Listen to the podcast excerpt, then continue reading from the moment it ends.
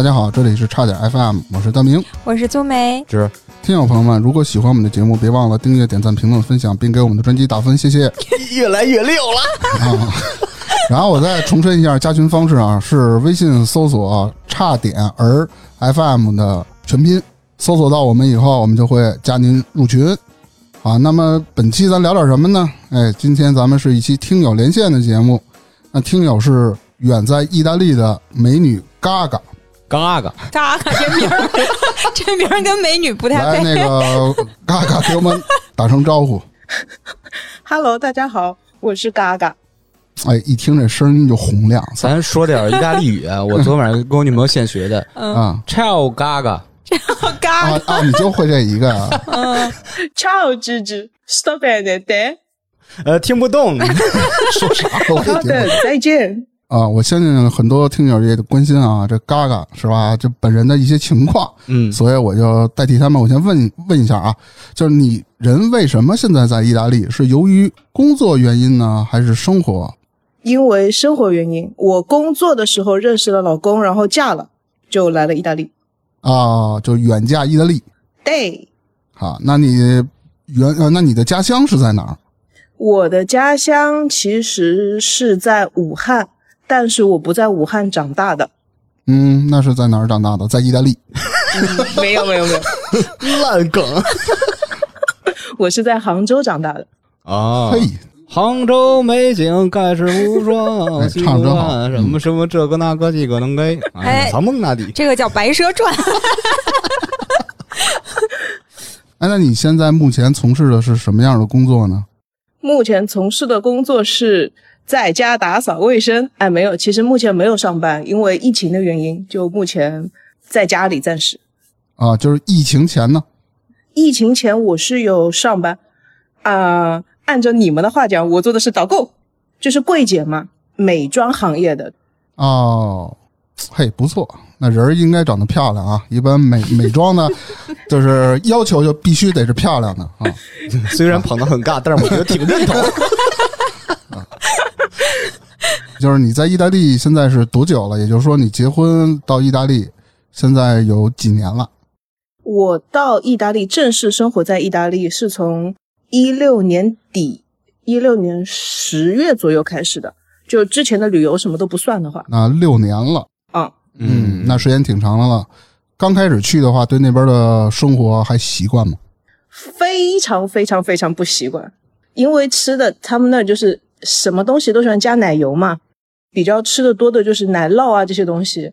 毕竟不在一个州嘛，在地球的对面，所以很多东西吃起来是非常非常不习惯的。我就觉得吃什么都很齁，嗯，就吃什么它都要加奶油，都要加奶酪，然后什么东西都非常非常的咸，很多蔬菜也没有见过，吃的水果也不甜，就感觉自己从人间回到了地狱，不对，从天堂到了地狱。然后后来就慢慢慢慢习惯了。啊，杭州到意大利就是，那杭州就是天堂呗。哎，哎，你在意大利的哪个部分，哪个 part？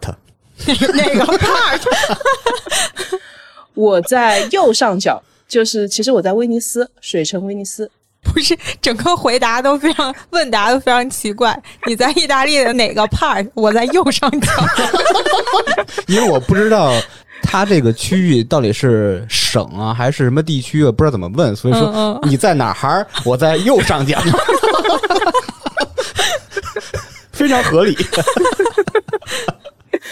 南方人分不了东南西北。哎，你可以稍微的介绍一下威尼斯的风土人情，因为我对威尼斯是毫无概念。我提到威尼斯，我脑子里就是一个小船儿，在一个狭窄的小河道里滋儿滋儿滋儿。两边都是那种低层的楼，嗯，对对，其实芝芝的这个感觉是非常正确的，这就是非常典型的威尼斯。就是我们一说威尼斯，大家就会想到那个水城威尼斯嘛，就一个岛，嗯，然后大家就称那个小船嘛叫贡多拉，然后就是在各个的小河道里航行，这是非常典型的威尼斯的场景。但是，但是，但是，我说我住在威尼斯，其实我并不是住在岛上的。怎么说？就像大家拿北京说，你说北京有名的就是故宫，但是其实我住在外边，我住在什么密云水库，那我也是在北京的。就是其实我是住在远郊，对对 对，但是我是在大陆上了，我在路上，我已经不在岛上了。哦，我以为你是鱼米之乡的，生活在船上的一个小姑娘，天天去打鱼。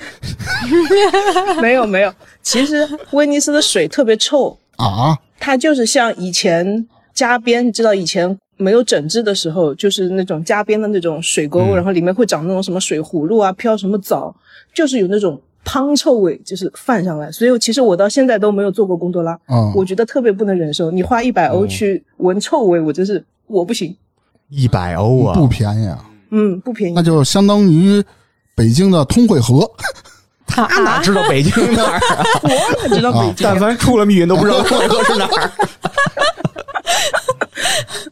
好啊，咱们那个基础的一些小问题已经问完了，咱们回归正题。我先把这次录音的一个背景介绍一下。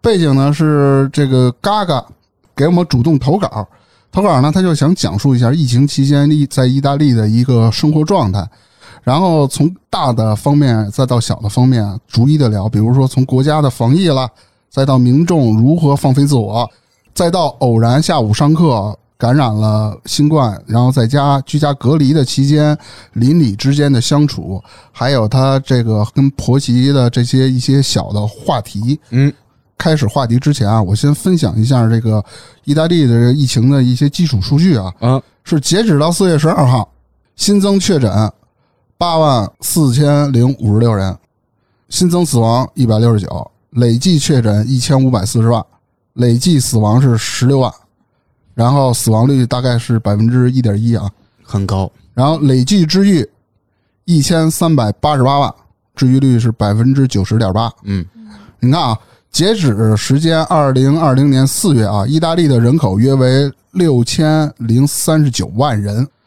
然后根据全国这个人口来看啊，然后再对比这个确诊率，其实它确诊率已经非常高了，已经达到了百分之二十六了，哇、其实是挺恐怖的这么一个数字啊。没错。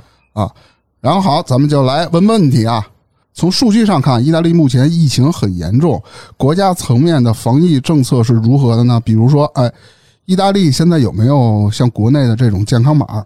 这个嘎嘎能详细跟我们说说吗？哎，开始了哈，我们的吐槽就正式开始了。好嘞，这个故事呢是这样子的：意大利也有健康码，嗯，跟国内健康码其实是差不多的，它是由一个二维码组成。然后我们的健康码下面会有更详细的信息，比方说你的姓、你的名、什么时候打的第一针是什么东西，因为我们国外打的不一样嘛，就是有什么强生啊、什么什么什么摩德纳这些其他的种类。然后你第二针是什么时候打的，第三针又是什么什么时候打的，会有这样一个比较详细的信息。理论上，我们进进出出，包括我们只要进到一些商场也好，乘坐公共交通都是要出示绿码的。然后他们就跟国内一样，有个小机子，它会滴扫一下，就是看这个码可不可以使用，有没有过期，嗯，是有这么一个操作的。但是奇葩的事情来了，哎，从三月份起，也就是一个月以前，已经不需要超级绿码了。超级绿码是什么？我也给大家解释一下，就是我们正常人打两针，对吧？打完头两针，你拿到一个普通的绿码，第三针我们叫这个加强针，你打完以后呢，你就会拿到一个超级绿码，就相当于只是多了一针加强针的意思。然后从三月起，你坐公共交通已经不需要超级绿码了，也就是说你打两针就够了。从四月份起，也就是已经开始了，五十岁以上的人去工作也不需要出示绿码了，就是你打不打针都没有关系了，你就去上班就可以了。我们所有的运动空间也是承载量也可以变满了，就是包括大家看球啊什么的，就是有多少个位置就可以卖多少张票了，就不管了，放飞了。完全放开了。对，好，嗯，其实它这个跟国内还是有一定区别的，对吧？然后国内是我主动的去扫嗯，啊，国外是被动的，但嗯国内呢是卡的这非常严。你只要经过了一些高风险地区或者正在封闭管控的这种区域的时候，你的那个二维码就会叫有一个词，对，就叫做弹窗，就证明你可能再去其他写字楼或者是其他餐厅，人就不让你进了，嗯，是非常非常严的。而且即使是特别小的超市、小的餐馆，也是需要强制你出示这个健康码的，对嗯，不像国外那么松。对，对到哪都得扫。包括那个打车什么的也需要扫。嗯，哎，我们这儿可不这样。我们这里最多最多就是，比方说你进一个商场，呃，买衣服，比方说我们去美特斯邦威买衣服，店员他就只会说，请问大家有不有二维码？客人就会说，肯定都会说我有，我有，我有，对吧？就要做事掏出手机给店员看，然后店员马上就会说，哎，不用给我看，不用给我看，我不是警察，我也不会来查你们的证件，只是说我们会有巡逻的警察，如果他随机抽到你，你没有证件，你是要被罚款的，然后同时店家也是要被罚款的，嗯，但是没有人会去特意查你的，因为就是他们会有自己所谓的什么这个权利那个权利，你不能查我，我不能查你，就是弄得非常非常的松散，所以其实这个疫情不太能够控制得住的。他们这种查码方式就类似于欧洲的车票的查的方式，是吧？就是随机抽查。对对对对对对对，是只有警察还是谁有权利来查看这个绿码吗？嗯，说是这么说，他就说只有警察才可以查，包括之前戒严非常紧的时候，一家也只有一个人可以出去买菜啊，去超市什么的。那个时候路上也只有警察有权利拦你们，就是意大利有三种警察嘛，什么武警啊、警察啊和宪兵，他们都可以拦你，但是只有他们这一个种类的人是可以拦你，有权拦下你，然后也有权要求你出示证件的，就是普通人你不能要求的。嗯，明白。嗯，好，那在这儿我还想问一下嘎嘎，就是意大利现在目前的疫苗接种情况是什么样的？有没有那种反对接种疫苗的？就是说我比如我拉横幅，我我就要抄出去，我说我就不打疫苗，有没有这这种情况？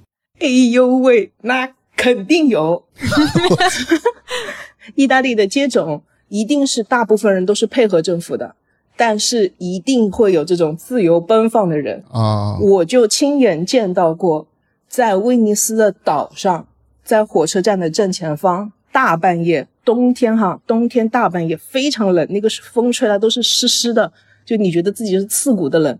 他们就是拉横幅、打聚光灯、拿话筒、不戴口罩，强烈反抗，就是说不准打疫苗，不准戴口罩，什么违反了人类的什么各种 A B C D 权益，反正我也听不懂，我也不想听。就是非常非常奇葩，而且所有参与的人，就是当然肯定就是事先说好的，大家都去，然后每个人身上就是穿那种文化衫嘛，就是写着什么反对疫苗这种，嗯然后也不戴口罩，或者就是戴口罩，然后把鼻子露出来，或者就戴口罩把鼻子封住，把嘴露出来，就是会有各种各样很奇葩的 表现，就是来告诉大家我是反对打疫苗的。同时有各种各样的游客经过，对吧？也有本地人经过，那大家不知道的时候就会驻足，就会观看，这就无形中就增加了一个传染的风险。但是这个肯定是少数，嗯，但是这样的奇葩是存在的。好。那这个政府有没有在之前有没有要求民众必须佩戴口罩，或者是减少线下聚会，或者有一些呃流调备案政策？就是像国内吧，它会有一个流调码，你如果去过中高风险地区，会显示在那个码上。行程码是不是对？对对对嗯嗯，木有。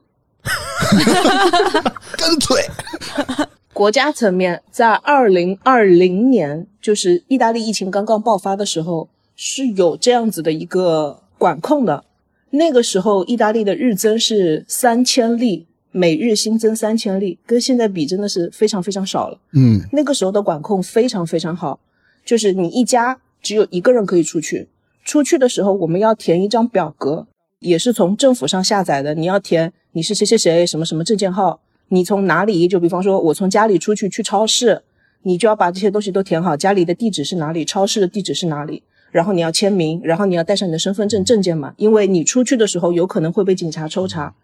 只要警察一查到，你就要出示你的那个填的表格。比方说，你写的是我从家去超市，但是你明显不在从家去超市的路上，你就会被罚款的。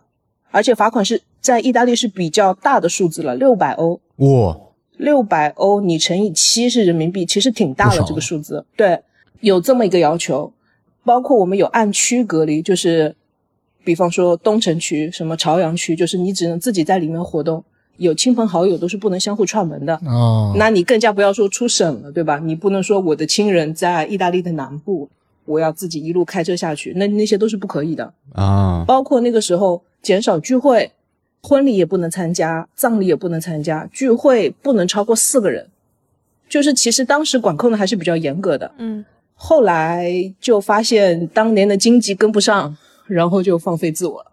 嗯，我有一个问题想问，就是通过你刚才的描述，好像呃，如果有人违反了这个规定，比如说他不在他上报的那个路上，或者什么被警察查到之后，那他受到的惩罚只有罚款。对，而且警察不会每个人都查的。我有个朋友，每个礼拜的周末，呃，两个礼拜一次往返，从威尼斯一直开车到那不勒斯，就挺远的，就往返上高速下高速，从来没有被查到过。其实这是不就是违法的嘛？其实，就是抽查。侥幸。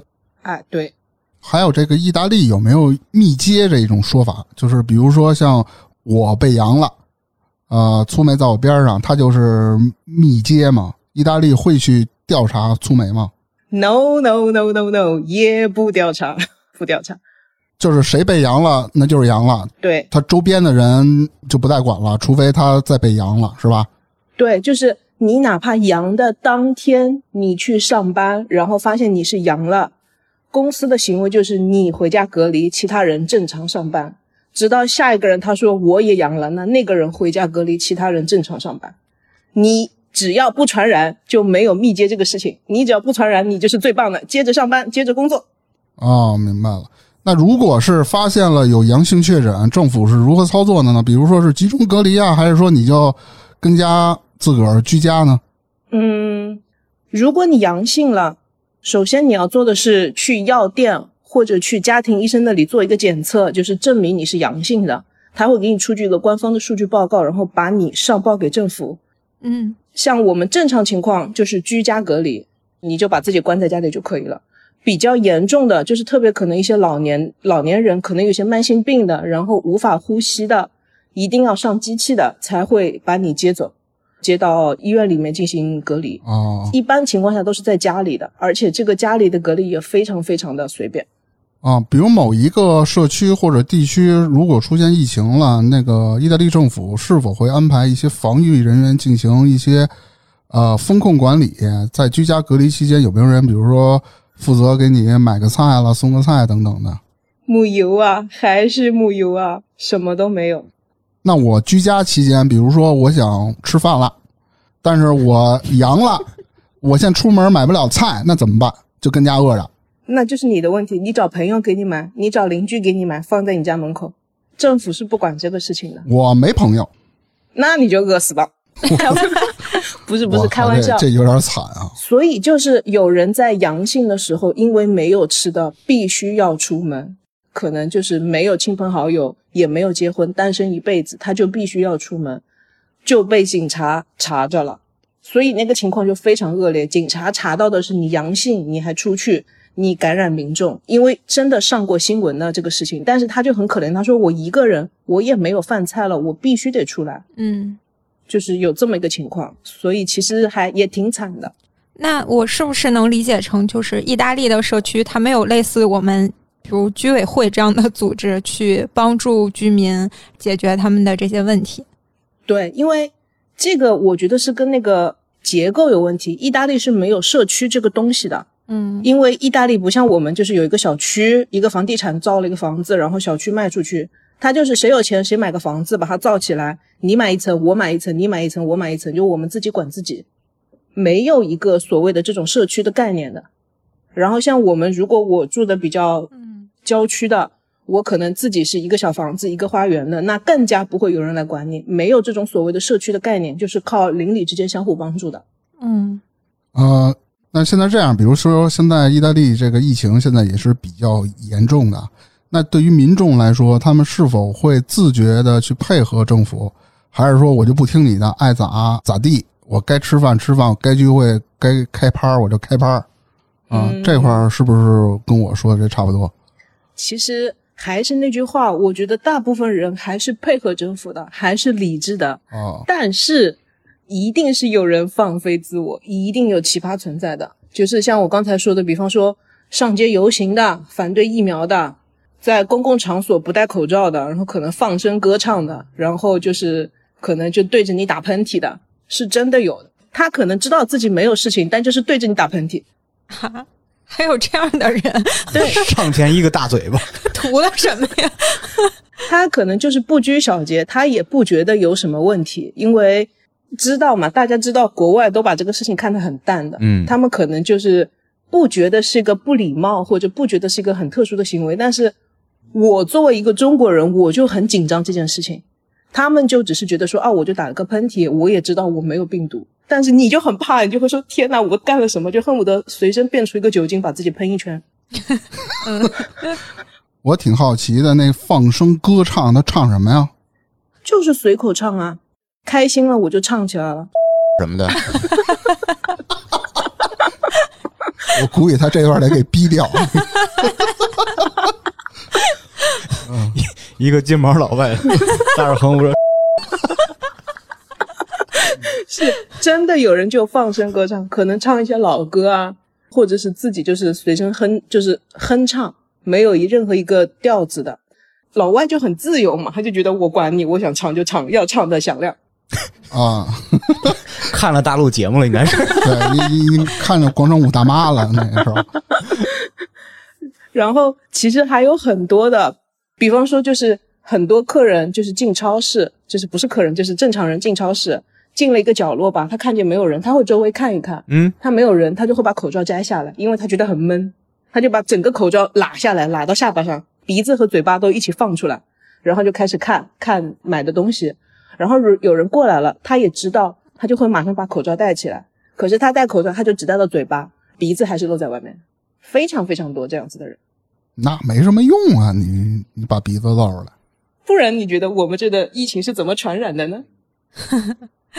其实最近啊，我看很多国内视频，还有这些 UP 主啊，就是对国外这疫情有了一些分析嘛，各种的。然后总有一些视频就是说呢，国外有很多反人类、反制的行为和操作。呃，确实是这样吗？比如说疫苗阴谋论什么的，乱七八糟的。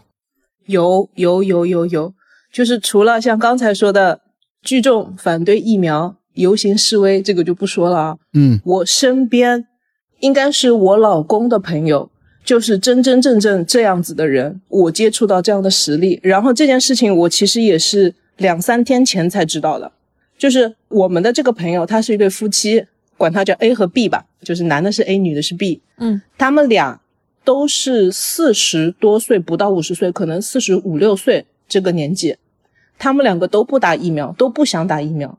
那我是可以理解的，就是你可能觉得对疫苗存有疑虑，那我是可以理解的。然后他们其实，在公共场合的时候都非常非常的保护自己，就是口罩会一直戴着，不像普通的意大利人，就是他们会一直戴口罩，然后一直反复消毒手。那我觉得，如果你不打，但是你保护自己，包括保护了就是别人，那我是可以理解的。直到三天前我们出去吃饭，他跟我讲了一件事情，然后我大为震惊。哦，他说他们在一月份的时候感染了，阳性了，他们给我打的电话，然后我去超市给他们做了一个采购，然后把东西放进了他们家的花园里面，就是帮他们买物资嘛。后来十天以后，他们好了。我前几天才知道他们是怎么得的呢？嗯，他们是想方设法找到了阳性的人，去了他们家，跟他们待在一起一整个下午，哈，这样子他们才得上的。我一会儿说为什么他们非得想得上哈，我一会儿说他为什么想得上。嗯。然后呢，这个 B 这个女的 B，她还跟我说了一件事情，她说他们已经不是第一次干这个事情了，他们经常去找阳性的朋友，然后他还非常信誓旦旦的告诉我，他说这个病毒啊不太容易感染上，我让别人在我的水杯里吐口水，然后我把它喝下去，我都没有得上，哈，就是我整个人都不好了。我操！这个 A 和 B，我这俩朋友，他们要去阳性患者的朋友家里面，因为他们俩想得想得这个新冠病毒。嗯那为什么又想得这个新冠病毒呢？因为他们两个不愿意打疫苗。现在在意大利的这个体系中是这样子的哈，如果你要去上班，你要么出示你的绿码，那就表示你已经打了疫苗。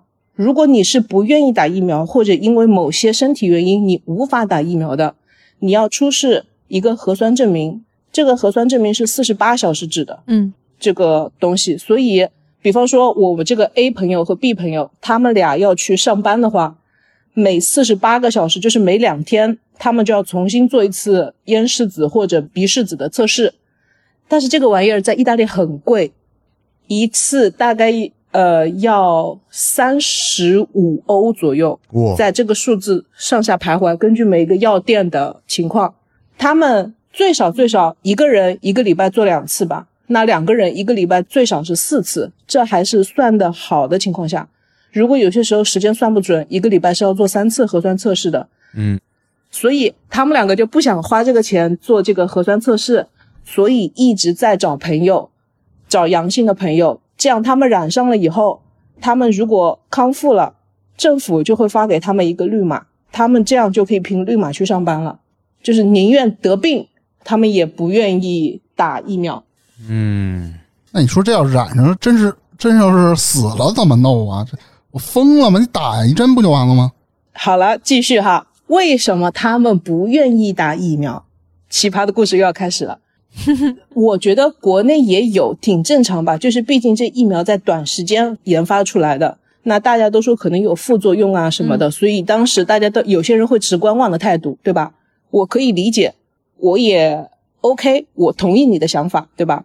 嗯但是陆陆续续就是大家都会去打这个疫苗，那身边一般都是没有什么问题，就是正常的有一点副作用，你可能头几天头疼啊，或者比方说肩膀疼、手臂疼，那是很正常的。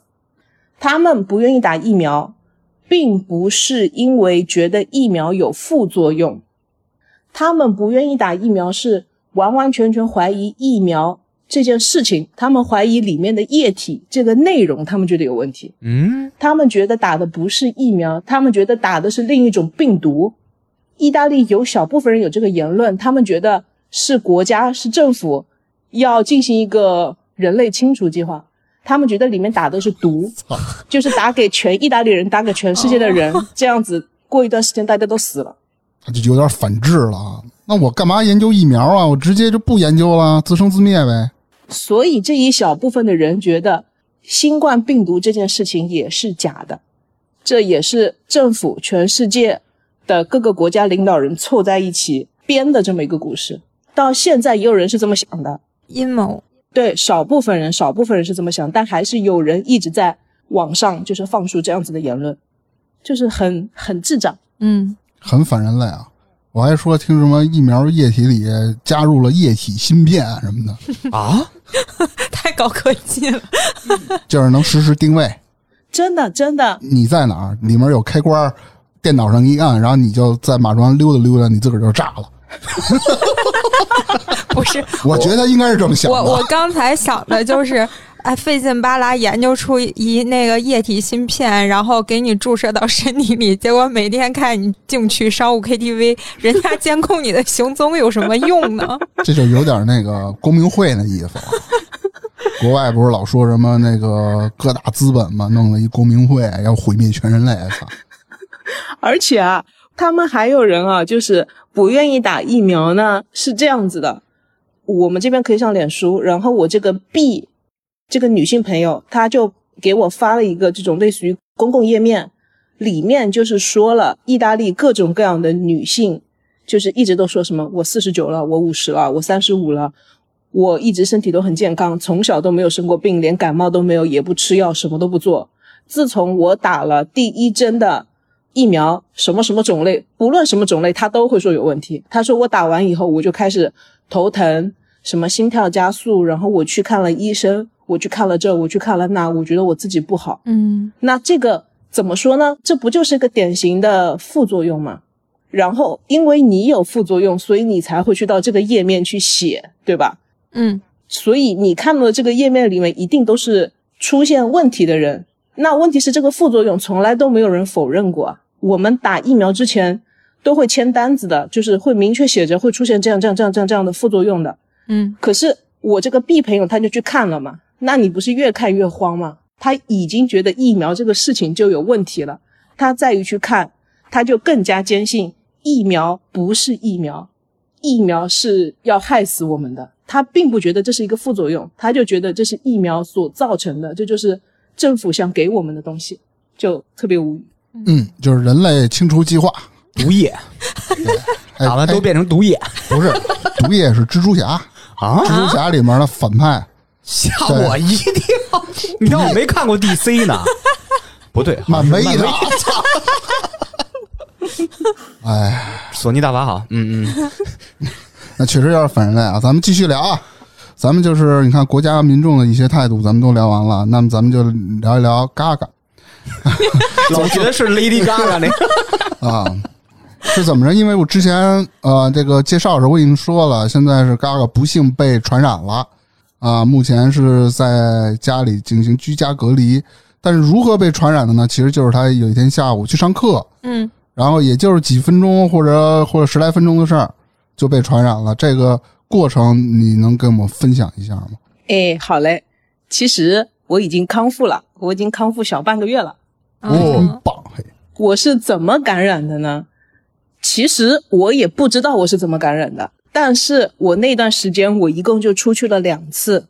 按照时间线说哈，嗯有一天晚上礼拜六，我跟我的邻居出去 happy 了，就是去跳舞了，去动词大词了。哦，呃，我们去动词大词以前，肯定都是准备好了口罩什么什么，对吧？然后你在进去以前，大家都是要量体温，也是要出示二维码的，也是这一段时间才发生的事情啊，就是大概小半个月前，一个月不到发生的事情。那那个时候我也大意了，我就觉得好像全意大利都觉得没事情了，那我也不会这么惨吧？那我就去了。那进去以后就把口罩摘了呗，然后晚上就动次打次，不是那种敌亲的动次打次啊，就是还是有一个相对的社交距离的，就是跳的是就是南美的这种就是双人舞就是一人一包间儿，跟里边动大的，这 一个人一包间儿跟自个儿跟自嗨是吗？那就传染不了了。不是，还是一个厅，就是还是会手拉手，是跳的那种一男一女对的这种，就是南美的这种萨尔萨、巴查的，就是很热情的这种舞蹈，但不是动词大词，就是不是你每个人的脸都会去接触的，你可能就只接触这几个人。嗯，明白。这是礼拜六晚上，然后好过去了，礼拜天、礼拜一、礼拜二、礼拜三，礼拜三的晚上我去上了一节舞蹈课，就是礼拜六去跳舞，发现好像自己的功力有所退化，所以我就报了一节舞蹈课 去上课了，也是一样的，进去以前量体温，然后出示绿码。然后那一节课大概就是大概十五个女的，十五个男的，也上了一个小时的课。很明显，我没有戴口罩，嗯好，上完课，我还是里面最爱干净的人。我进去以前，只有我一个人用消毒液消毒了。我出来了，我也用消毒液消毒了，就是随时都摆了那个免洗洗手液，我消毒了的。我是唯一一个消毒的人。嗯，好，然后我就出来了，又回家了吧？好，礼拜四、礼拜五，我礼拜五的时候，就是我们这边突然天特别热，二十一二度了。我那天穿了个短袖，太阳下山以后，我还在我家的菜地里面继续除了一个小时的草，就吹了一点风，所以当时就觉得好像有点冷，感觉喉咙不舒服了。果然，就是礼拜五晚上我就开始咳嗽啊，喉咙痛，但是我根本就没有往就是阳性那个方面想，我就想的是换季了，就是一下脱衣服脱太快了，给吹着了，对，就是一下着凉了。嗯，我也没往那个方面想。礼拜六早上的时候，我公公发烧了。我公公是，呃，有身体上的疾病，他是长期卧床的，所以他发烧是个比较可怕的事情。然后我就赶紧说好，我赶紧去买一下那个自测包。那我就买了三份嘛，就是因为我那时候我老公在出差，我就买了我的，我公公我婆婆的，然后好我测。那我说我先测吧，我鼻子一捅，好东西全部弄好，汤汤汤滴四滴，滴到那个自测包里面那个小的那个纸上，嗯，三秒钟我就显阳性了。哇，真的三秒钟，我就骂了一句国粹，用中文说的，然后我就说哔哔，我居然阳了，什么？是啊？我我我以为是三个字儿呢。不是，我我以为是美团要阳了呢，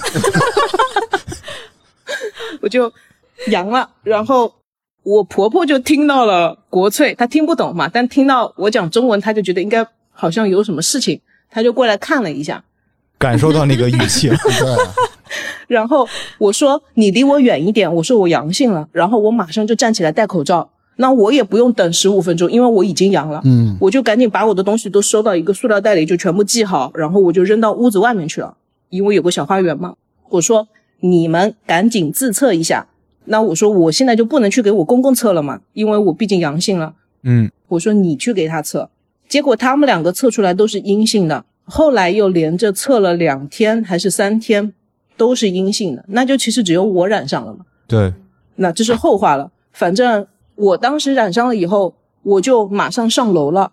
我家是这样，我家是个小别野，弄一个小楼梯，嗯，他俩就是我公公婆婆住楼下，我跟我老公住楼上。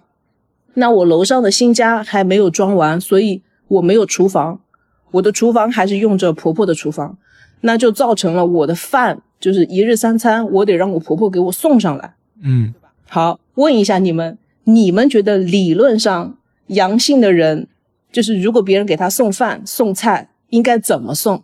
放门口啊，对，或者放在楼梯口，互相戴着口罩，就是出房间门时候戴着口罩在走廊上就。送送完走，然后你再出门接，接完吃，吃完再送回他空盘儿，然后他再接，对就是两个人不能是有接触的，对对对，对不对？好，神奇的事情来了，他直接喂你。不是。我首先在我阳性的那一瞬间，已经是早上十一二点钟了，中午了。嗯，然后我就干脆拿了一些饼干、面包，就是我把家里的零食都刮到楼上去了，然后就赶紧把自己的热水壶啥的都翻出来，都刮到楼上去了。中午就这么对付就解决掉了，就是吃吃饼干、吃吃面包也挺开心的，嗯就过去了。到了晚上，他就打电话问我，他说你晚上吃什么什么什么东西？我说就正常吃就可以了。好，他晚上当当当晚饭做好了，我说你送到楼上来吧，就是一样嘛，有那个碟子嘛，然后你装好什么什么东西，然后一份碗呃碗筷刀叉，你就送上来就好了，对吧？对，然后我婆婆说了句什么惊天动地的话呢？她说没关系的，你下来拿好了。那我能说什么呢？我说你送上来，因为正常情况下不都应该送上来吗？对，她说你下来拿，那我也不好再多说什么了。她毕竟是婆婆，我也不能说你是不是傻呀？你你得给送上来呀，是吧？心里话说出来了。然后我就我就只能下去拿，那我就自己重新拆了一个新的那个 FFP PPF 啥玩意儿那个口罩，啊，戴上了，一次性手套戴上了。我去下楼以前拆了一个新的抹布，然后我楼上自己有兑好的百分之七十五的酒精，我就一套全副武装下去了。嗯，虽然我戴了手套，那我下去的时候，我还是只要，因为我要开好几个门，我摸过的门把手，我都是拿酒精喷了消毒出去的。然后我摸完以后，我回来以前，就是我拿好饭菜，我上去了，放好了，我会单独再下来一趟，把刚才摸过的再重新擦一遍，然后就直接戴上了。够细的啊。对我就是这么每天一日三餐，就是早饭、中饭、晚饭，我都是这样拿的。然后我为了不传染给他们，因为我知道意大利人神经实在太大条了，我说你也不要给我准备其他的碗筷、盘子什么东西了，我说我就用我自己这一套。既然反正我都是得下来拿东西的吧，对吧？嗯，那我就用这一套吧，我就自己洗好了，我就自己放楼上。然后你跟我讲，他今天吃牛排了，我就端个盘子下来；你说今天喝汤了，我就端个碗下来就好了。就是这么平平安安的过了几天，也不平安，其实挺销魂的，就这么过了几天。够麻烦的了。对，然后我老公在当时人在美国出差，他就有一天他给我打电话，他就问我，哎，你怎么样啦？什么什么什么东西？然后我就跟他吐槽了一番，就是说，我说，你看你的妈妈，就是我不是说你的妈妈，但是表达吧，就是我说你的妈妈怎么怎么样，让我下去什么什么东西。嗯我说我也不好说什么，但是我下去的时候，所以我就戴了口罩啊，我戴了手套啊，消毒啊什么的。我说，毕竟我还是作为一个阳性的人，会接触他们不太好。我老公又给我来了句惊天地泣鬼神的话，他说你有点夸张了。他是用意大利语跟我说，他说你有点夸张了。然后我就嗯，就发了三个问号过去。他说你下去的时候只要戴口罩就可以了。我说那我在楼上，我万一揉了眼睛，我万一抠了屁股呢？我说我就下去随便摸了个什么东西，微波炉啊什么的。我说我就下去万一摸个微波炉什么东西的，因为我婆婆在楼下，她也不是我下去以后，她会在空气里喷酒精什么，她也不会的。他们就觉得只是一个感冒而已，嗯，所以他们没有看得这么严重。他们不当回事儿。对，真不当回事儿。然后我就说这很危险啊，在这个呃是门把手摸来摸去的，我万一真的就是咳了嗽什么在上面呢，总是不好。他就给我来了一套理论，他说我们意大利已经花了一年多的时间研究，新冠病毒是不会附着在物体上传播的。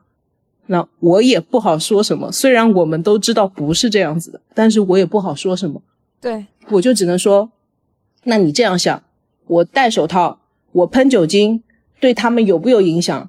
你就当我多此一举吧。我说就多一层保护，那我心里安心，反正也没有损坏什么东西，又不是喷了什么浓硫酸把家里给腐蚀了，对吧？然后他就说好吧，这样子才让我继续戴手套啊，喷酒精啊，才这样一直继续到我阴性为止的。哦，我在隔离的时候，其实症状不是很强烈的，我只有比较轻微的喉咙不舒服、嗯，鼻塞。我的鼻塞也不是那种重感冒，就是你感觉一直顶到脑门，然后就一直会有眼泪逼出来、逼出来那种，我也没有，我就是鼻子塞住了，然后流一点眼泪，嗯有时候会流个大鼻涕就好了。我没有什么很重的症状，我也没有发烧，什么都没有，可能有一点点冷，就仅此而已。嗯。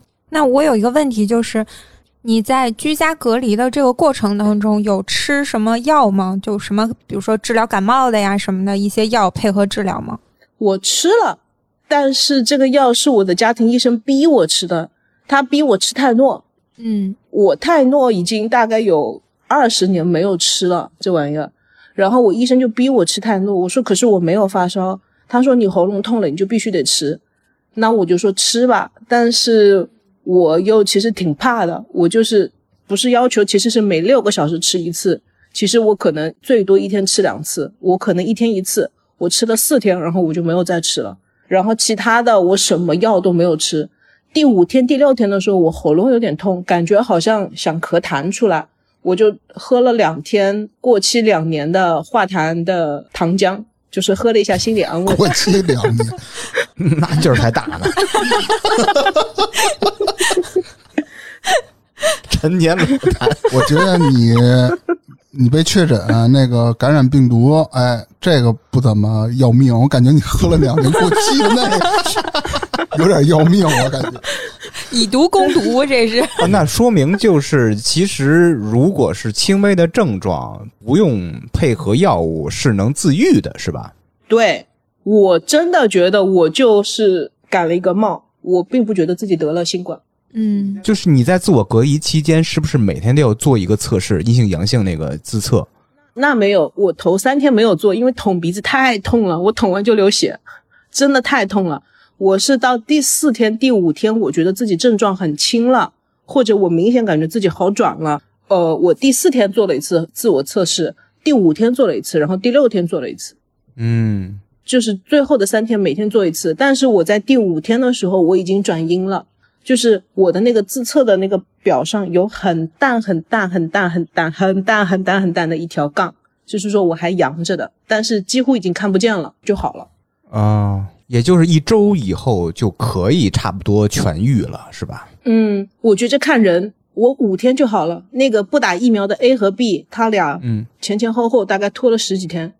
他们是不断的去阳去，对啊，不是不是，为了不打疫苗少花钱吗？挺绝的，这好这个，好这个不是不是，阳了一次，他们阳了一次，但是前前后后十几天。啊。哎，那你你我听你之前说过，你被传染的是奥密克戎是吧？是也不是，嗯，又要开始讲神奇的故事了。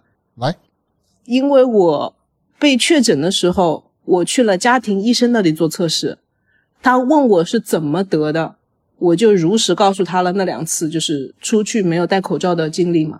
嗯他就以此推断，他说：“嗯，你就是得了这个病毒。”啊我说：“为什么？因为他们也没有像国内有什么基因检测啊、什么检测的什么的。”他就说：“嗯，你就是得了这个。”然后我说：“啊，为什么呢？”看面相，这应该是算命的。他说：“他说不是，他说我好多好多的这个病人，就是呃，大概比方说一个医生有五百个病人嘛，这样子有五百个人是要归他管的。嗯他就说我有好多好多的这些病人，他们都是这样子的，就是打了三针，我打了三针疫苗全部都打了，他就说打了三针，然后戴着口罩还是感染了，那这个就是这个奥密克戎。哦他，说这个就是他，就是他，因为戴口罩拦不住的，就是他，就仅此而已，就这么片面的，他就说我得了这个奥密克戎。那也不是纯算卦，相当于还是稍微有点排除，有用了一些排除法在，哎，对，最后剩了这么一种。那也挺神奇的啊，连点测试都没有。对，没有没有，好歹你把把脉吧，是吧？对啊，不是不是，人西医把啥脉呀？啊，西医不把脉吗？不把脉，西西医医白大褂面前一小枕头，西医是听诊器。哦，sorry，一边捋胡子说你是奥密克戎，我说，哎，我看你这面相，你应该是奥密克戎啊，然后我就这么确诊了。就这么着就被确诊了吗？然后我想问问你在居家隔离的时候，你们邻居邻里之间有没有比较避讳啊，或者怎么着的？就这种行为啊我啊，估计有不了。我 你猜出来了，知止正达公，公婆婆都不避讳，邻居避讳什么呀？你让他讲讲那个，因为他之前跟我提到过跟那个邻居相处，就是他在被确诊的时候有一些行为也让他比较诧异，然后跟我们分享一下吧。首先结论就是芝芝和粗梅、正达他们根本就没有在避讳的，他们不要太开心。然后主动到你家坐坐是吧？怎么回事呢？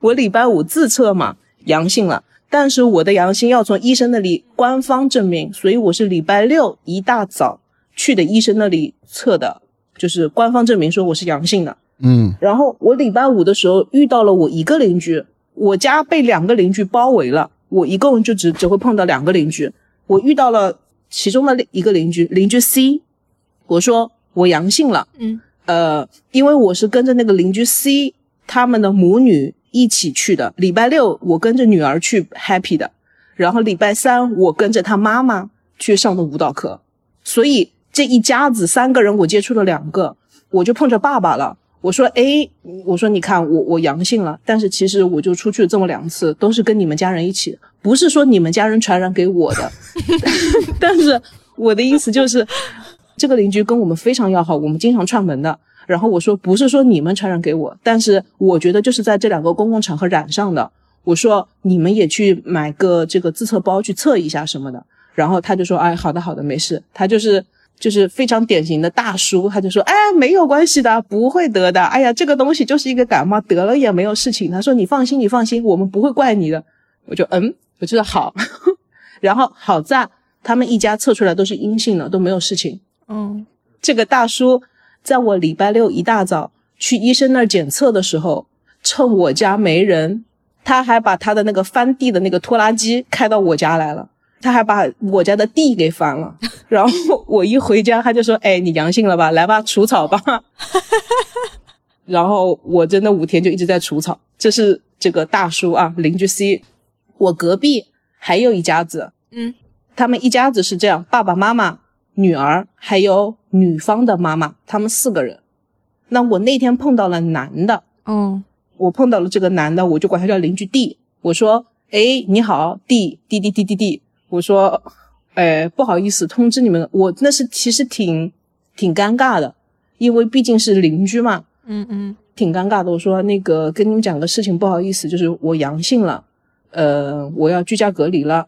我说，但是我的公公婆婆他们都是阴性的，已经测了好几次了，都是阴性的。我这边有医生的官方证明，我会在我家楼上隔离，但是我应该会去我的院子里面，因为我不是得拔草吗？这大叔给我把地翻了，我得拔草。我说，如果我在我自家的院子里面，我都会戴口罩的。但是我就是告诉你们一声，如果我在我家的院子里面，你们就不要跟我打招呼嘛，对吧？嗯好，这个邻居 D 跟我说了一句什么话？他用意大利语回我的，他回我的是 “auguri”，翻译出来就是恭喜你。我操！然后我就当时一愣，我不知道这是类似于，比方说一个风俗，就是可能比方说你得了病，他们就是类似于祝愿你就是早点康复或者怎么样，我暂且这么认为吧。哦，他就跟我讲恭喜你，然后他就说，哎呀，没关系的，就得了这个病嘛，嗯，没关系的，反正过几天就好了，也就是大概安慰安慰我，也不知道是安慰安慰自己还是安慰安慰我。我说你们也去自测包买一下，因为就是邻里邻居的，虽然没有什么接触，但是我总觉得你们测一下嘛。他说好好好，我知道了，我知道了。但是肯定谁都没有测嘛，因为他们实在是无所谓的。然后这个邻居 D 在走以前跟我说了一句话，他说：“恭喜你，这样子你的绿码有效期就会被延长了。”我整个人就惊呆了。啊，对对，之前不说了吗？嗯，意大利人民这心理素质真是不一般。他们就觉得真的什么事情都没有，真的开口就一句恭喜，我就想说你恭喜啥呀？你恭喜。恭喜你被阳了，转阴以后你的绿码能延长了，你你就你就是感染的几率会低，他可能是这么想的。不是，哎，跟你们说，现在是几号？现在已经四月份多了。嗯，我们四月一号开始就不要求绿码了。你说我把这个绿码延长了有什么用？真是哦，对，也有道理。那他为什么恭喜？就是有毒嘛，就是有毒嘛。啊，呃，之前嘎嘎也跟我说过，他他这两位邻居其中一个，比如说嘎嘎在院子里待的时候，嗯，其中一个邻居会向他招招手，嗯，哎，干嘛呢？嘎嘎可能就会说，哎呦，对不起，我现在那个被传染了，最好跟我保持距离。大哥，没事，把口罩摘了，过来聊会儿，反正那意思。是的，是的，就是那个翻地的大叔，他跟我说，他说，哎，你过来聊会儿，然后我就把口罩戴上了，因为那个大叔，我们两家真的是挺好的，就是我们搬来没多久。但是我们经常互相串门吃饭，那大叔人真的很好。嗯，然后我就把口罩戴上了。他说：“哎，你在这个开放的空间里戴啥口罩啊？”然后我就说：“我说那还是为了你嘛。我说我还是戴上口罩，毕竟就是可能打个喷嚏传染什么的。”他就说：“哦，就说啊，好好好，你做的对，就是这么大概客套的表扬我一下。他们都觉得没什么事情。然后我这大叔他们家还有有只狗，那个大叔明明知道我在阳性的情况下，还让那个狗来我家。”那你这个狗来了，不是你就得摸它吗？那我就不摸它，那个狗就觉得好可怜。我平时都摸它，跟它玩，我今天不摸它，它就挨着我蹭啊蹭啊蹭。我就想说，你们真的都觉得这样子是不会相互传染的吗？我就把那个狗就是扔了一根棍子，就扔回他们家地里，然后我又把那个门就又关上了。嗯，他们都一点都没事的，就是嗯，可怕。想得开。他们应该就是真的把这件事情当成一个纯纯的感冒。对对对，嗯那嘎嘎之前也说了很多，说是婆媳之间呢有一些小的问题，或者是有一些可能由于文化的不同了。然后这块儿你还有什么能给我们分享的吗？可能会有一些小矛盾什么的。我刚才不是说了那个我阳性上下楼拿饭这件事情吗？嗯这就是一个了哈。嗯好，第二个，有我阴性了以后，我得把我的这些衣服啊，然后这些碗筷我都得拿下去重新消毒吧，消杀吧。我们说，嗯我就是单独把我的衣服拿出来放进洗衣机里面洗，然后就是很高温洗嘛。那我那个洗衣机最高也就四十度，也也高不到哪儿去。洗，反正洗完以后太阳下暴晒，然后我用完以后，我还特地把洗衣机洗了，就是不是有那种袋装的或者什么一种液体专门洗洗衣机的嘛？我把洗衣机洗了。嗯，然后我婆婆问我，她说：“嘎嘎，你为什么把洗衣机洗了？”我说：“因为我洗了我的衣服。”我说：“是我在阳性的时候得的。”然后我婆婆就没有说话，但是你懂的，就是那个嘴咧的那个弧度，你就可以感受到她在说：“你是不是有病？这也要消毒。”就是你可以很明显感受到，这是一件事情。我的碗筷不是自己楼上洗好，我拿下来吗？我说那就放洗碗机洗一下吧。嗯洗碗机最高可以到七十五度嘛。我说那洗一下吧。然后呢，我这个神奇的婆婆她又说了什么呢？我因为我有个木碗，就是宜家买那个大木碗，我拿来盛汤的。她说：“哎，这个木头的东西不好放进洗碗机吧？”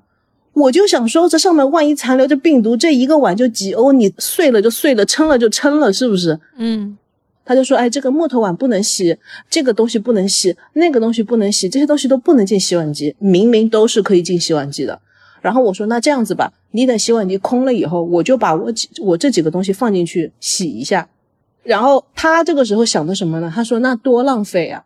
我就说：“好。”我说：“好，那没关系，不洗就不洗吧。反正我说我已经在楼上洗洁精洗过了。我就觉得我一个人这么紧张，你们这么不紧张，那一点用都没有。”对，换句话说，你们这么不紧张，万一得了什么东西，那我是阻挡不了的。那我就说好吧，那就不洗了。这是第二件事情。嗯要跟你们讲个非常精彩的第三件事情，就是有名的口罩事件。哦，这个事情是这样子的，我们二零二零年的三月八日，全意大利封国了。在那个之前发生的事情，有一天晚上我们在厨房吃饭，正常吃完饭嘛，然后放着电视。那个时候意大利才刚刚开始起来这个疫情，就是大家还是政府没有强制戴口罩，就是大家一切都还是正常的，就是咳嗽也是漫天飞的这种。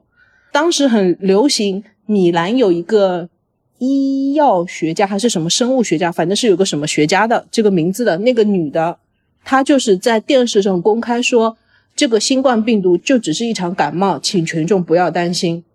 然后这个是后话，后来不是意大利也是死了很多人，疫情很严重，这个专家就被抨击了嘛。那之前他们就这么说的，然后意大利人当然他们就相信了，他们就觉得哦，政府说出来的话能有什么假的呢？就真的只是一个感冒啊这样子症状。嗯，我就特别特别紧张，我说口罩一定得戴。你说意大利人好像不在乎吧？呃药店里面的口罩早就被买空了。我是到处找人托人，我才在药房里面买到了一个口罩，一盒五十个，那个还不是挂耳的，是那种手术的那种口罩，就是你得在脑袋后面打两个结的那种那种口罩，那是我唯一能够买到的。哦，我说出去的时候都还是戴一下口罩吧，因为我公公那个时候就生病了嘛，就一直在躺在床上。我说他这个情况就是大家都稍微注意一点，就说出去戴口罩啊什么什么的，我就一直在讲，一直在讲。然后我婆婆跟我老公就一直说没有事情的，就是一个感染，哎呀，回来多洗手就好了，什么什么东西的。我就说不行，一定要这样这样这样，要消毒，回来要喷酒精，什么什么什么。那他们当然对于他们来说，我就是做的很夸张，很夸张。他们就觉得好像我对这件事情有着过分的执着，和我太胆小了。嗯，然后我婆婆后来忍不住了，就直接转身就指着我。我跟她从来没有吵过架，从来没有瞪过眼睛，就是就算相互就是有再多的文化上面的不和，或者说有一些什么小矛盾，我们从来不说的。就是我跟他还是像客人一样的，就是他对我是这样，我对他也是这样子，嗯我们从来没有红过眼睛，就一句重的话都没有说过。他那天晚上就转过来，他对我说：“他说，哎，嘎嘎，我从来没有对你说过一句重话。他说，我也对你像对我的亲女儿一样看待的，我从来没有对你说过任何一句脏话，任何一句重话。他说，但是我今天实在是忍不住了。他就是翻译过来，里面带一点脏话，大概这个脏话就是他妈的这样的意思，就是其实不是很严重的，但是他从来没有对我说过重话。他说，我就觉得你太夸张了。他说，呃，这个口罩到底他妈的有什么用？你为什么他妈的要戴这个口罩？为什么一直要逼我们戴这个口罩？根本就没有什么事情，政府也说不需要戴口罩，不需要戴手套。他说你不要这么夸张，就说了我，我当时眼睛就红了，我真气呀、我为了你，我为了我的公公，对吧？我为了你们好，我让你们戴口罩，我让你们注意保护自己，然后你反过来说我不好，我那时候真气，我又不能跟我妈妈说，憋屈。真的，我又不能跟我妈说，那听起来不就是说哦，婆婆欺负我女儿了，那我妈不是要炸了吗？那我也没有跟我妈说。后来这件事情就这么过去了，当时我就很生气，我就进了自己的房间，我就离开了。反正后来这件事情就不了了之了。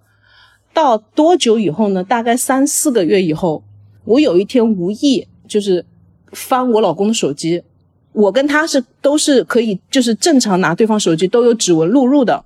我有时候会看他跟他朋友聊天，不为别的啊，就只是单纯的看，因为他有时候跟他朋友讲话很好笑，我很喜欢在那里看。他发信息的时候，我有时候也会在边上看着，就是正常的看。我就看到他跟他妈妈的聊天，然后他妈妈说，翻译过来的原话就是：“我觉得嘎嘎很自私。”他说：“我拿着我公公的病情，类似于就是威胁他们戴口罩，就是说我很自私，我才是那个怕死的人。但是我不敢说我怕死，我不敢说我胆小，所以我说大家都要戴口罩，都要注意安全，是因为我公公他生着病在。然后我老公也附和他了，就是说，嗯，yes，就是我也觉得，就是大概这么一个意思。我当时看到时候我很震惊的，我一点一点都不生气，因为我觉得太像他们的作风了。我真的一点一点都没有生气，我只觉得很震惊。然后我太震惊了，我都是忘记反应，我一点反应都没有。我就看完这个事情，我就待了很久，也没有生气，也没有跟我老公吵架或者什么，就像没有事情一样，就正常的该打扫卫生打扫卫生，该做饭做饭。我真的什么反应都没有，但是我看到这个对话内容，我实在是我觉得太奇葩了，我至今都忘不了，我至今都忘不了这件事情。我也没有去跟任何人说，但是我就觉得说，行吧，既然你们这么觉得，那就是你们思想、你们脑子有问题，我也没有必要去跟你们吵了。就是口罩事件，我真的是太气太气这件事情了。他们的想法好奇怪呀！文化不同吧？跟你的思路完全是拧着，这也挺奇怪的。对呀，咱一片赤诚之心，也不能说为了狗子吧，你为了婆婆的。狗狗是是什么什么狗子？幸亏他不听咱们节目。而且，哎，换一种方式考虑，就算假如说真的是说嘎嘎就是担心自己染上病，所以我希望大家都戴上口罩。我讲实话，我觉得这也没啥问题。嗯，咋了呢？我就是想保护自己，我保护自己不也是保护你们吗？不是，他们觉得到现在为止，他们都觉得我的做法是比较夸张的，就是包括我现在经常会手，就是你从上了车以后，你手一我一定会有个随身带的免洗洗手液消毒啊什么，然后我车上会常备这种湿纸巾。嗯，我有一段时间没有这样做了，但是我没有这样做以后，我不就阳性了吗？所以我阴性以后，我就又开始做这样的事情。嗯，我老公呢，现在都觉得和我婆婆现在都觉得我这件事情有点夸张，有点过分，但是他们只是不说，他们就觉得说啊，那就随他去吧，也没有事情。就像我说的，我这么做了，他们也不掉块肉，也没有什么影响，那就说行吧，你要这么做你就这么做吧。嗯，我趁他们不注意的时候啊，我会拿着那个酒精，拿抹布去把我们家的这种大铁门，就是你车子开进来不是会那个大铁门就滋这样打开嘛，嗯，然后包括我的信箱什么的，我有事没事就会去消个毒，我觉得挺正常的吧，因为你不知道谁碰过了嘛，对吧？对。对然后我老公如果出差回来的时候，我就会把他的行李箱全部拿酒精喷一遍，就是对于我们国人来说太正常不过了。没错。然后我老公他就觉得，他们到现在都觉得，就是说你到底在干什么，没有必要。他们就说，像我们这种年轻人，死亡率只有百分之一，他说轮不到你死的，他这么跟我说的。我说这是死的问题吗？这不是死的问题。就是纯侥幸心理嘛，永远轮不到我头上，所以我就无所谓，是不是大概这种想法？对，而且他们不觉得有什么后遗症。我们现在都是存一个迟疑的态度，不说有，但我们也不说没有，当然不得最好，对吧？对，他们就觉得说，哎，反正得了就得了呗，大家都得了啊。这个时候就是大家都得了，我得也没关系。但是如果打疫苗就不是，大家都打了，我就是不打，就是很双标的。嗯，哦，我还想起两个事情要跟你们分享，要跟你们吐槽一下。哦，第一件事情我没有亲身经历到，但是我在新闻上看到，那个时候就是在威尼斯引起了一个小范围的这个影响。威尼斯它不是一个旅游城市嘛，嗯然后夏天的时候就会有很多德国人啊、法国人，包括俄俄罗斯人来旅游。就在二零二零年当年发生的事情，然后八月份吧，好像是八月末九月初，我们这里还特别特别热，就是大家不都是放假然后过来旅游，欧洲人就很喜欢光着膀子去海边晒太阳，对吧？然后那个时候不是还有疫情吗？上来了一个德国的游客哦，在威尼斯的岛上。威尼斯大家都知道是水城，所以是不通车的。我们的公交车其实是公交船，它就是像一个一个的这样轮渡嘛。哦，然后就有一个德国游客上了公交船，上去以后没有戴口罩。他们可能是一大家子吧，可能是两就是什么嗯老婆老公，然后带着小朋友这样子。然后他们一大家子好像都没有戴口罩，还是就他一个人没有戴口罩，我记不清了。反正上去了没有戴口罩。意大利人当地人就说：“你把口罩戴上。”就只是正常的说：“你把口罩戴上。”这个德国人听了没有理，嗯然后边上的其他的意大利人也说：“你说你把口罩戴上。”他说：“这个疫情期间，那可能说话口气不太好，肯定是没有说脏话，但是类似就是，嗯，现在都这个情况了，你还不戴口罩。”然后那个人还是不戴，意大利人就把他推下船了。哦，就直接就是轰一下，不不不，靠岸的哈，不是推到水里去了，不是推到水里去的，靠着岸在，就把他推下去了。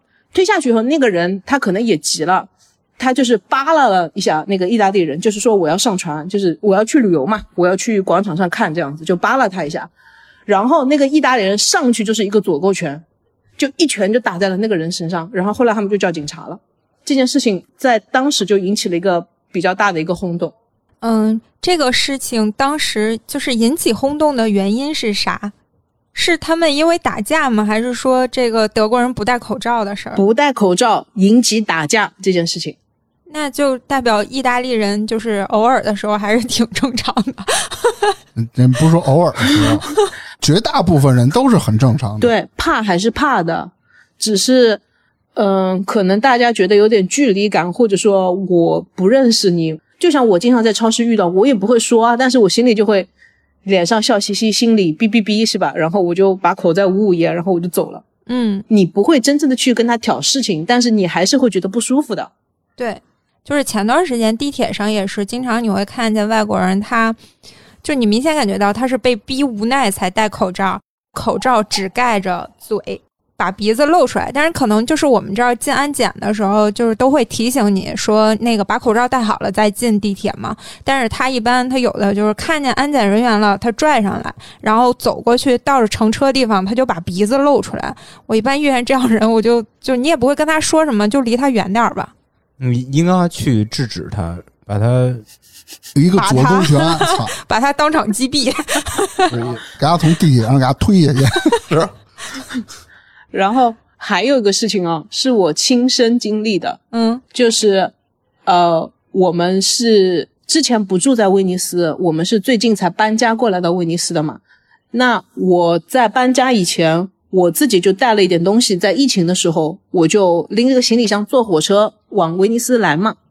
那个时候我坐火车的时候是意大利，我记得太清楚了，意大利政府刚刚公布，就是说建议大家在公共场合戴口罩，建议出来了。因为在欧洲，你平时是不能戴口罩，他们有这个反恐的这个规定的，他们就觉得如果你把脸遮住了，是会引起恐慌的，所以你平时是不能戴口罩的。嗯所以当时疫情开始的时候也不让戴口罩，就是说你没有病就不要戴口罩。他们都是觉得戴口罩的人都是有病的。我坐火车那一天是意大利政府刚刚明文出台，就是说建议大家室外戴口罩这样子的一个情况下，我坐火车我戴着口罩在，就是之前坐绿皮，先坐到佛罗伦萨，然后坐高铁去威尼斯。我在绿皮上面的时候，就有很多小年轻，就正常的学生嘛，他们坐火车要上学什么的，就看着了，然后又看到我是个亚洲脸，他们就会就知道就会在那边黏黏黏黏黏黏，就是挑衅你，或者就是开玩笑嘛，就是不太友善的这种，这种我都已经无所谓，已经见怪不怪了。嗯现在抗压能力非常好。然后就我边上就有两个意大利人就说：“哎，你看他戴口罩了，什么什么什么的。”然后那个男的就说：“啊、好像亚洲人都会戴口罩的，什么什么，就是类似于你戴了就戴了，就是也不要恐慌这样子。”然后那个女的就一直说：“哎呀，他戴口罩了，好可怕呀，离他远一点，他一定是得病的。”在意大利人眼里，就是你戴口罩，你就是阳性患者嘛，因为你不生病，你不戴口罩的，所以他们就觉得好像我有病，他们就离我远一点。然后我还挺开心的，就想说行吧，你们都离我远一点，假装我有病吧，这样我才比较安全。嗯这是我在绿皮上的事情。然后我到了佛罗伦萨以后，我得换高铁，嗯我买的还是头等座，就是特别为了避开人群买了个头等座。然后我的头等座是十八号，最后最后车厢最屁股最尾巴上的一个位置。结果我那个车厢就两个人，那个人买了十七号座位，也是一个意大利的女的。然后我一上车就找到自己位置坐下来，那个女的就从那个窗户上反光，就看到我戴了口罩，我也看到她，她也看到我。那不认识，但是看到了我就点个头，就是哎你好，大概这么示意一下。我明显看到那个女的眼珠子都快掉出来了，就是她看到我戴了口罩，而且我戴的是正常的那个医用的那个口罩，还不是那个 FFP，还不是那个比较好的口罩。我就看着他的眼珠子都快掉出来了，然后他就偷偷的给他妈妈就是打电话发语音了。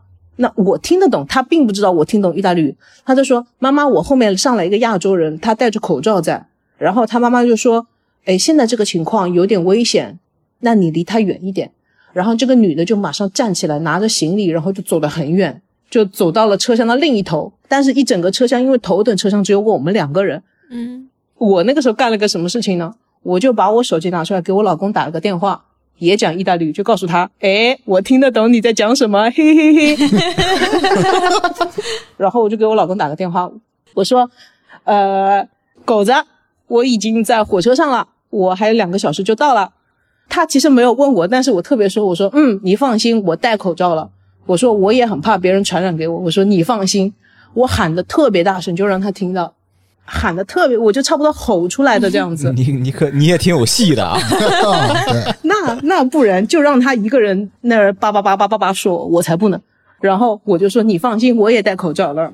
关于口罩问题，确实属于东西方文化这个社会环境的差异，确实是。嗯，嗯，后来这女的就没有说什么，然后这事儿就过去了。到站她就提着箱子，然后从那一头就下去了。